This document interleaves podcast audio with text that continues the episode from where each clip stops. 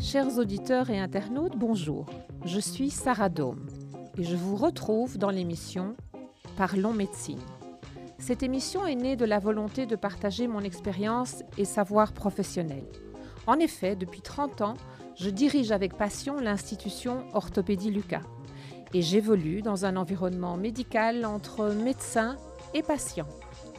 Maladie, traitement, thérapie, évolution médicale, nous allons prendre le temps de bien comprendre, de tout aborder et de discuter avec l'aide des médecins interviewés dans une ambiance riche, chaleureuse et éducative.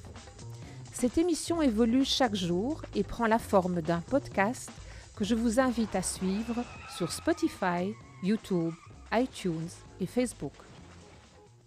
Nous avons parlé du poumon la semaine dernière et pour que les auditeurs puissent se remettre dans, dans le bain de toutes ces informations riches et passionnantes, nous allons repasser un tout petit résumé de cette fin d'émission de la semaine dernière et ensuite nous continuerons à découvrir ce sujet. Oui, bien sûr. Donc, on, pourrait résumer euh, en autres le fait que nous avons abordé le sujet de, la pathologie asthmatique, qui est la maladie la plus fréquente, probablement la maladie respiratoire la plus fréquente chez, le jeune adolescent. On a insisté sur le fait que le manque d'exposition parfois à certains, allergènes dans nos sociétés plus, plus, plus développées était en partie responsable de, de l'asthme qui pourrait être considéré comme une maladie sociétale. Euh, ceci dit, ce qu'on n'a peut-être pas dit, et c'est important de le signaler, c'est que l'asthme se traite bien et fort bien, même si ça reste une maladie chronique et même s'il ne faudra jamais oublier que l'enfant a été diagnostiqué asthmatique et qu'il pourra toujours refaire des problèmes de type asthmatique, il peut tout à fait vivre une vie strictement normale, voire ne plus jamais avoir de manifestations.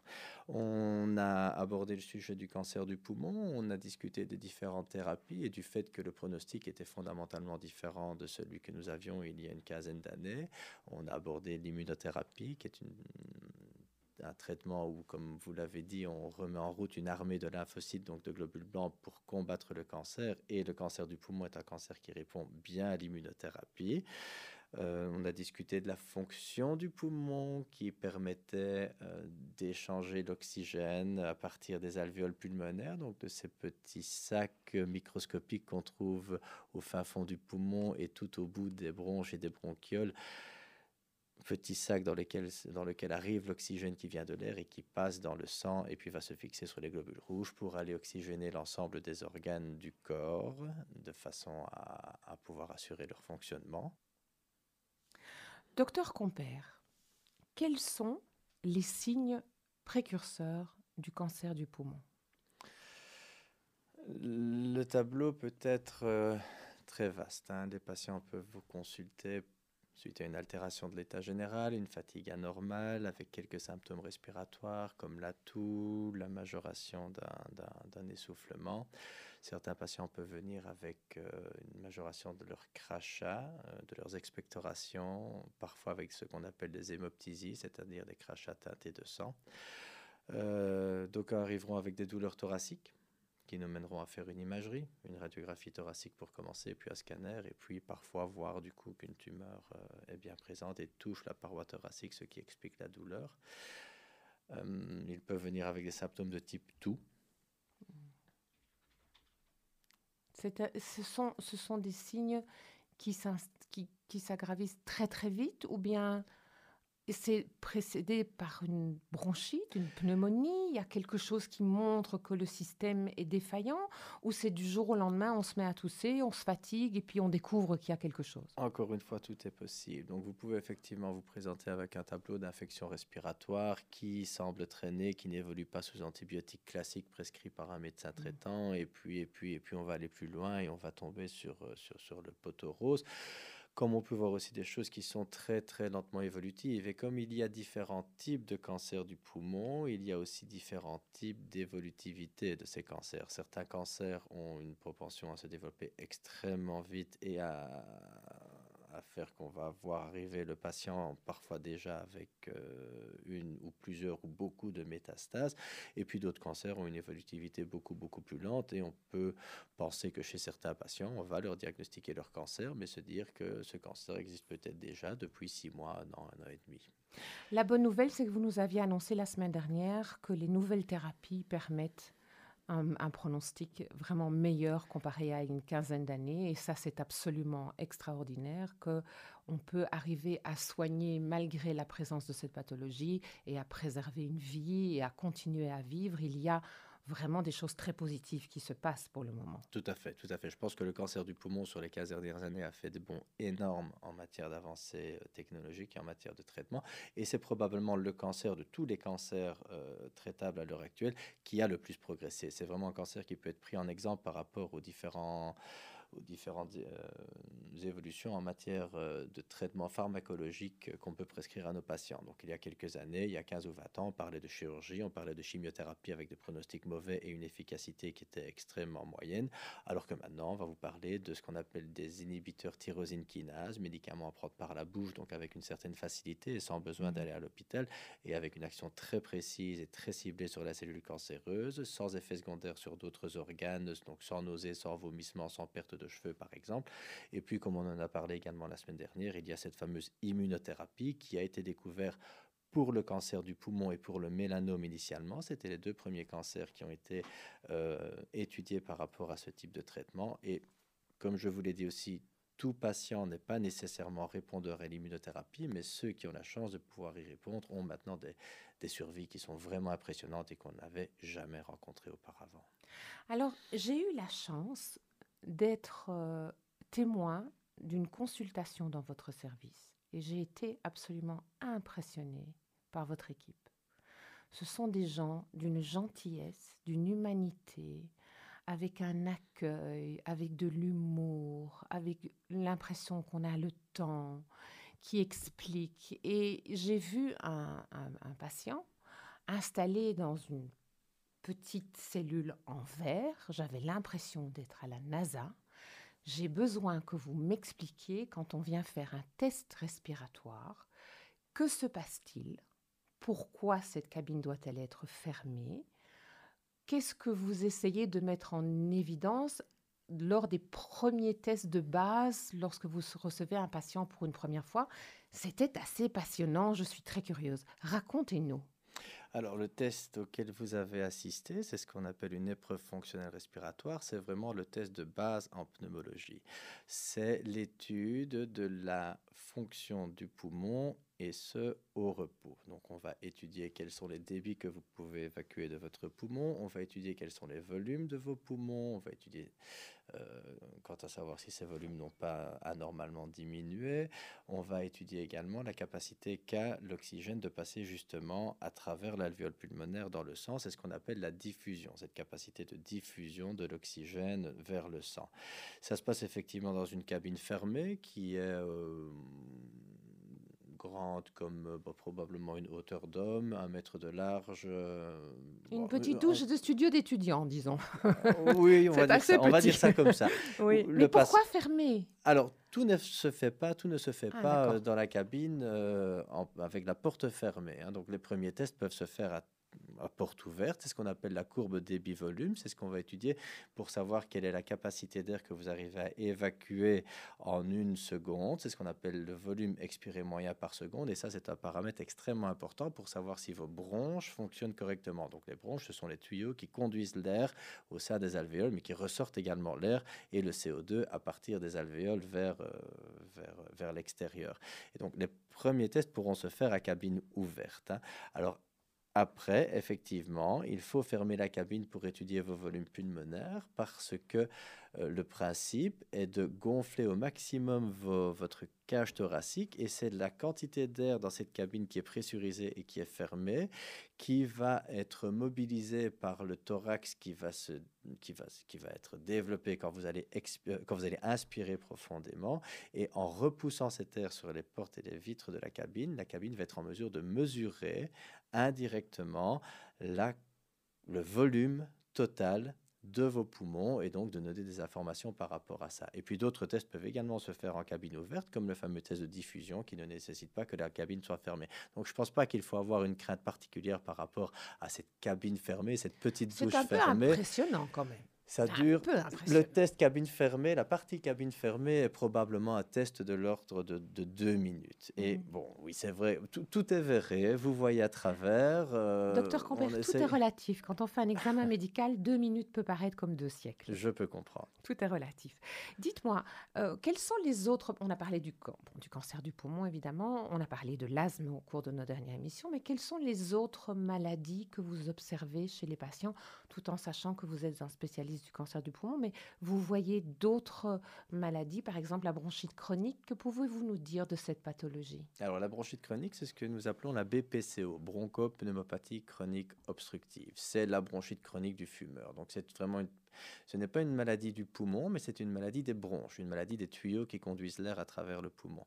Et donc ce sont des bronches qui sont chroniquement enflammées dans l'énorme majorité des cas à cause d'une consommation tabagique importante, des bronches enflammées, donc constrictées, avec de surcroît autour de la bronche l'existence de muscles qui, dans le cadre de la bronchite chronique, sont contractés en permanence et donc le calibre de la bronche est nettement plus petit pour laisser passer l'air, d'où le fait que le patient siffle, le patient tousse, le patient a des difficultés mhm. à respirer.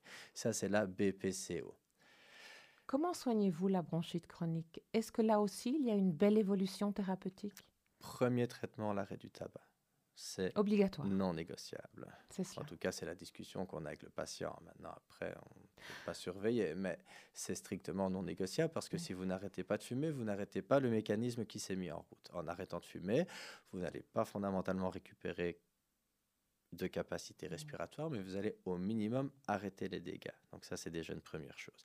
Après viennent des traitements pharmacologiques qui sont des traitements qui vont permettre à la bronche d'être redilatée et de diminuer l'inflammation, de nettoyer éventuellement les, les, sécrétions bronchiques qui, qui, qui, stagnent et qui ne sont pas évacuées, puisque la bronche ne, ne permet pas. ne mm. fonctionne pas et ne permet pas aux, sécrétions d'être évacuées. Donc la bronchodilatation, la dilatation de la bronche va permettre effectivement de diminuer ces sécrétions bronchiques ou en tout cas de les évacuer et puis permettre d'augmenter de, le calibre de la bronche et donc de permettre aux patients de respirer mieux.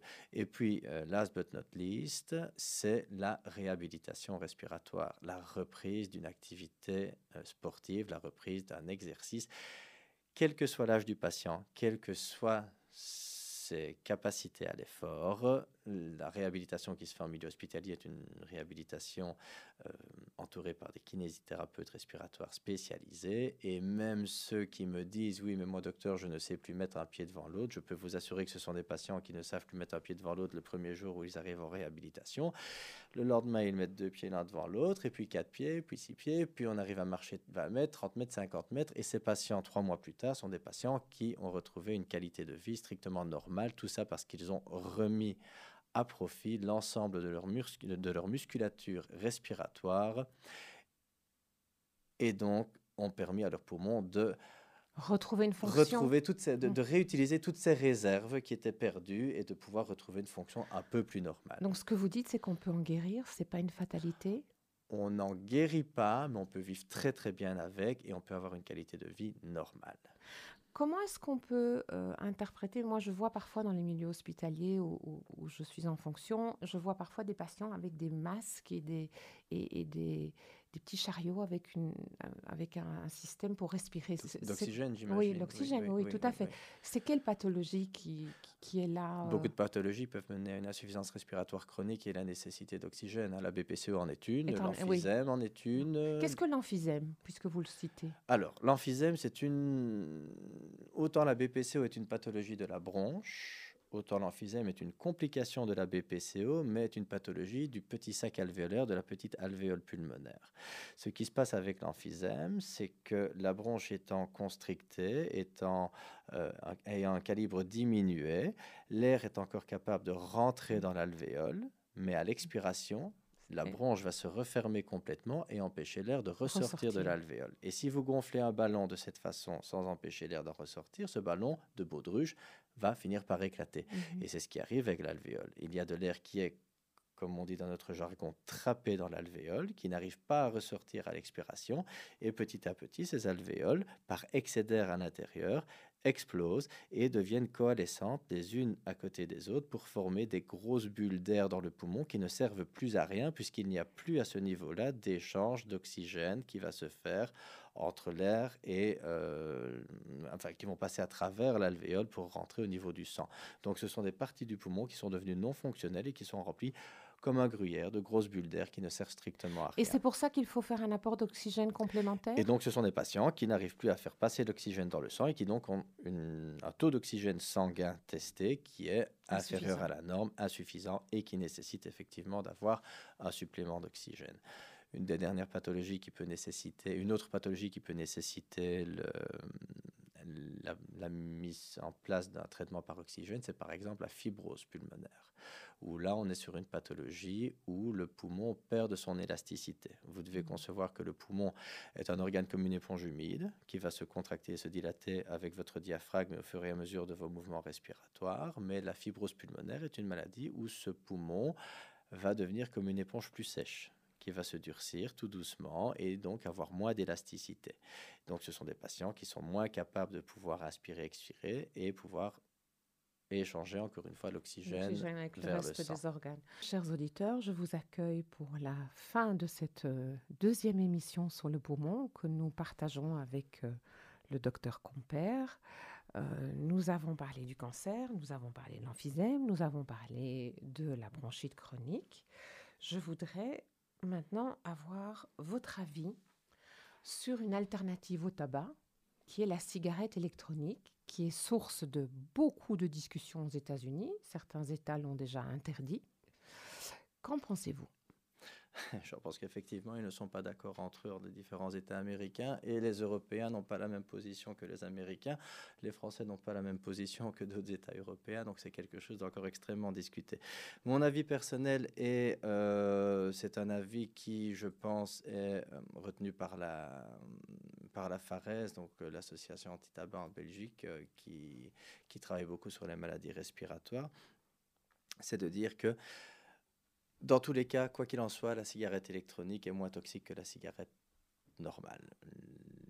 Le seul problème est que, l'on ne maîtrise pas encore parfaitement tous les composants de la cigarette électronique et qu'on est confronté à beaucoup d'excipients, beaucoup d'aromates, beaucoup de choses qui sont rajoutées aux, différents produits utilisés dans la cigarette électronique. Et là, on est dans une grande inconnue parce que ces produits existent par centaines. Alors, on sait aussi qu'il y a eu les premiers décès, il y a un an, un an et demi maintenant, les premiers décès liés à la cigarette électronique, des décès aigus et brutaux, euh, chose qu'on n'avait pas encore décrite auparavant, mais c'est vrai que maintenant, on commence à en observer. Maintenant, si on compare le taux de décès lié à la cigarette électronique au taux de décès lié à la cigarette euh, normale, il n'y a pas photo, il est, nettement moindre pour la cigarette électronique. Est-ce que ce n'est pas tout simplement parce que ce n'est pas encore tout à fait usuel? Tout n'est pas encore connu, effectivement. Maintenant, je pense que ça reste un moyen de sevrage qui est tout à fait envisageable. J'en parle à mes patients, ça fait partie des choses que je peux leur conseiller. La seule chose que je souhaite et le contrat que j'essaie d'avoir avec eux, c'est d'essayer de ne pas remplacer une addiction par une autre. On peut passer par la cigarette électronique et se dire qu'on va faire ça pendant six mois en y mettant de la nicotine au départ pour aider au sevrage et diminuer cette nicotine petit à petit, parce que passer à de la cigarette électronique sans nicotine quand on a besoin de nicotine très important à cause du tabac, je pense que c'est voué à l'échec. Donc passer par une dose significative de nicotine qu'on va pouvoir diminuer pour arriver à une dose de nicotine qui est telle qu'on va pouvoir se dire qu'on va se passer de nicotine. Et puis après, reste la gestuelle, reste peut-être le plaisir de ce qu'on appelle le hit, c'est-à-dire le grattage de gorge quand on fume la cigarette électronique. Mais là, quand on a sevré la nicotine, il va falloir apprendre à s'en passer et se dire à un moment ou à un autre que cette cigarette électronique ne pouvait être que momentanée et se décider à l'arrêter. Malheureusement, il y a des patients qui continuent à vapoter encore 3, 4, 5, 6 ans après le sevrage tabagique. Comme je l'ai dit, je pense qu'ils prennent moins de risques que de fumer comme ils le mmh. faisaient auparavant, mais ce n'est pas euh, le rôle de la cigarette électronique que d'être utilisée pendant des années et des années. Je pense qu'elle peut servir comme sevrage, comme technique de sevrage, comme d'autres techniques d'ailleurs. Est-ce qu'elle fonctionne, les, les chewing-gums, les patchs, tout ce qu'on trouve? Est-ce que tout ça fonctionne? Patch, chewing-gum et dérivés nicotiniques, c'est 30% de réussite d'arrêt du tabac à un an. Le Champix, on peut donc... Stop, là j'ai dit une marque, je peux pas. Euh, les, les, les, les, différents supports qu'on trouve en pharmacie fonctionnent à 30% sur un an. Donc les dérivés nicotiniques, effectivement, fonctionnent globalement à 30% sur, euh, sur un an. 30% des patients n'ont pas recommencé à, à, fumer. C'est déjà pas mal, c'est un bon début. À partir de, de, là, il y a également des médications qui existent, qu'on peut prescrire et, qui fonctionne jusqu'à 35-40% euh, de taux de réussite. Donc oui, il y a des, techniques de sevrage qui existent et qui sont largement efficaces. Avec un peu de volonté, on peut vraiment arriver à quelque chose, oui. Est-ce qu'on peut donner à quelqu'un qui fume à la maison un médicament pour un petit peu le dégoûter sans qu'il s'en... Enfin, je veux dire, même s'il ne doit pas vraiment absolument arrêter, mais parce qu'on aimerait qu'il fume moins, parce qu'on veut le garder jusqu'à 120 ans en bonne santé, ah ou ça ne se fait pas? Il faut, il faut qu'il y ait, qu y ait une pathologie, il faut qu'il y ait a, a, pas de médicament comme l'antabuse. C'est ça. Euh, qui, qui, dégoûte de l'alcool. Ça n'existe pas pour le tabac, malheureusement. Mais maintenant, à partir du moment où c'est euh, le conjoint, la conjointe qui souhaite que, euh, que l'autre personne arrête de fumer, ça va être voué à l'échec. Il faut que ça soit vraiment un travail psychologique et qu'il soit prêt à le faire et qu'il arrive chez son médecin en disant écoutez, le motif de consultation d'aujourd'hui, docteur, c'est vraiment discuter de l'arrêt du tabac. C'est ce que je souhaite faire. Et là, on peut vraiment avancer. Maintenant, si c'est par procuration, c'est toujours beaucoup plus difficile. Alors, parlons de protection. Que pensez-vous du vaccin pour protéger le poumon, le vaccin contre la grippe voilà. En matière de pathologie respiratoire, on a deux vaccins qui sont très importants. C'est la grippe et le pneumocoque. La grippe saisonnière doit être faite annuellement euh, avec un, un, vaccin qui marche dans la majorité des cas. Cette année, il a l'air assez efficace. Il couvre 80-90% des souches de grippe qu'on a. Parfois, il ne touchera que 60% des, des, souches de grippe. Mais pour les patients fragilisés avec des pathologies respiratoires, entre autres, il est important, important. qu'ils ne puissent qu'il n'attrape pas la grippe. Parce qu'une grippe chez un patient BPCO, une grippe chez un patient avec une pathologie cancéreuse en cours de traitement, avec une immunité qui peut potentiellement être affaiblie, euh, elle est beaucoup plus dévastatrice qu'une grippe chez quelqu'un qui a 30 ans et qui n'a pas de pathologie respiratoire. Donc oui, on conseille systématiquement la vaccination grippe chez nos patients avec pathologie respiratoire. Vous pouvez rappeler vers quel âge c'est intéressant, même s'il n'y a pas une pathologie grave, mais vers quel âge il est intéressant d'y penser? À partir de 60-65 ans. C'est ça ou avant six pathologies respiratoires ou six pathologies chroniques respiratoires, cardiaques, néphrologiques comme une insuffisance rénale par exemple. C'est cela. Alors nous sommes au milieu euh, d'un chapitre euh, dont on parle sur tous les médias, c'est le coronavirus. Euh, je voudrais vous demander, docteur Compère, on a observé dans différents pays la violence à partir de, pour les 80 ans et plus, la violence et la rapidité du décès des patients. Que se passe-t-il dans le poumon avec ce coronavirus? On parle d'un poumon qui devient en quelques jours complètement blanc, c'est-à-dire que se passe-t-il?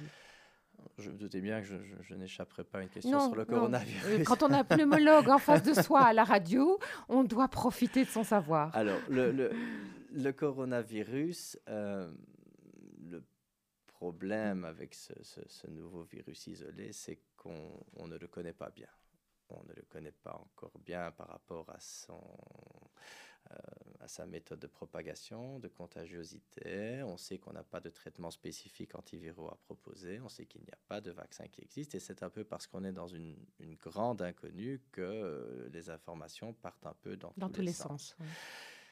Je, ce qu'on peut affirmer euh, aujourd'hui, 28 février, c'est qu'on sait qu'il y a eu dans le monde 80 000 cas diagnostiqués et 3 000 morts. On est sur 2%, 2% et demi probablement de mortalité. En Europe, la grippe tue 60 000 personnes chaque année. Donc, on est dans un autre type d'épidémie. Le coronavirus est probablement plus contagieux que la grippe. On pense que un patient contaminé par le, par le coronavirus pourrait contaminer deux à trois patients en moyenne, alors qu'un patient contaminé par la grippe va contaminer un autre patient ou 1,2 autres patients. Donc oui, le coronavirus est plus contagieux, il se répand dans le monde entier à cause de cette mondialisation. On, prend un vol en, avion pour un oui, pour un non. Et donc, effectivement, ça peut aller fort vite. Et c'est vrai que quand il touche une personne fragilisée, il semble être plus, potentiellement plus violent, oui, peut-être plus mortel.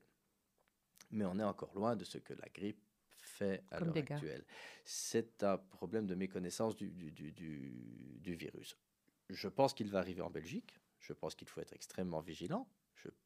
J'espère qu'à un moment ou à un autre, on ne va pas parler de pandémie. On n'y est pas encore, même si l'OMS euh, a des doutes. Des doutes. Mais je pense qu'il faut aussi raison garder et ne pas, ne pas, ne pas céder à la psychose et céder à la panique. Alors que fait le coronavirus au niveau pulmonaire? Mais la même chose qu'un virus de la grippe. Il peut donner une pneumopathie, donc une infection virale avec euh, un poumon qui va euh, devenir, euh, comme vous l'avez décrit, plus blanc, donc un poumon infecté d'une mm. pneumonie avec évolution vers la suffisance respiratoire, le manque d'oxygène, la nécessité d'une hospitalisation, parfois d'une intubation dans une unité de soins intensifs, pour aider le temps que les choses passent, parce qu'on n'a pas de traitement spécifique à faire, si ce n'est d'être traitement de support, donner mm. l'oxygène, intuber et, et, soigner les complications éventuelles. Euh, Maintenant, dites-nous, parce que on parle de la fièvre avec le coronavirus. Moi, j'ai une question très classique. Quand quelqu'un a de la fièvre, c'est que son corps se bat. Est-ce que se battre absolument pour arrêter la fièvre est tellement intelligent? Ne faut-il pas laisser au corps la possibilité de réguler et de se battre? La fièvre est un moyen de défense et un moyen d'alerte pour dire qu'il y a quelque chose qui se passe. Laisser monter une fièvre de façon incontrôlée n'est pas non plus une bonne solution. La fièvre est productrice de différentes interleukines, donc différentes molécules qui vont circuler dans le sang et qui vont euh, activer les différents mécanismes de défense, entre autres les lymphocytes, entre autres différents types de globules blancs pour combattre le virus ou la bactérie. Mais la fièvre ne doit pas... Euh, on peut se permettre de contrôler la fièvre, on peut se permettre de donner des antipyrétiques face à, un virus. À partir de quelle température faut-il se dire, à partir de quel niveau faut-il se dire, voilà, mon corps a travaillé, il a essayé de réguler, maintenant ça va un petit peu trop loin, et maintenant, je vais faire quelque chose pour réguler cette température. Parce que moi, j'ai un peu cette culture qui vient de mon éducation, qui vient de, des femmes qui sont passées dans ma vie, qui m'ont dit un enfant ne peut pas avoir de la température parce qu'il va avoir des convulsions. Et ce sont des croyances qui nous accompagnent de génération en génération. Mais on se pose la question est-ce qu'avoir 38,5, ça veut dire prendre tout de suite quelque chose Ou est-ce que c'est bien d'un petit peu garder la température Où est-ce qu'on en est? On a l'impression que la fièvre, n'est pas rédemptrice. La fièvre n'est pas rédemptrice. Vous avez 38, 38,5. Vous n'avez pas de raison de ne pas prendre un antipyrétique pour vous soulager, pour vous sentir mieux. C'est d'autant plus vrai chez un enfant qui effectivement peut euh, évoluer vers les convulsions, ce qu'on verra beaucoup moins chez l'adulte. Donc avoir de la fièvre, ça ne doit pas vous empêcher de la soigner. Et il ne faut pas se dire que si je laisse vraiment monter la température de mon corps, hmm, il, va, être plus en mesure, il va être plus en mesure de se battre. Non, pas du tout. Maintenant, tout le débat réside par contre sur euh, la décision d'une prise d'antibiotiques ou pas. Là, mhm. euh, les choses sont, sont, beaucoup plus claires. L'antibiotique n'est pas réservé à une pathologie potentiellement virale. Une simple fièvre sans autres symptômes, ou, si ce n'est des, des arthralgies, un syndrome grippal, des douleurs musculaires diffuses, ça ne nécessite pas spécifiquement d'antibiotiques. Ce n'est mhm. que si cette fièvre persiste malgré un traitement symptomatique à mhm. base, par exemple, de paracétamol, qu'on doit s'interroger, consulter son médecin effectivement et voir si les antibiotiques ne sont pas nécessaires en fonction de l'interrogatoire que le médecin va donner.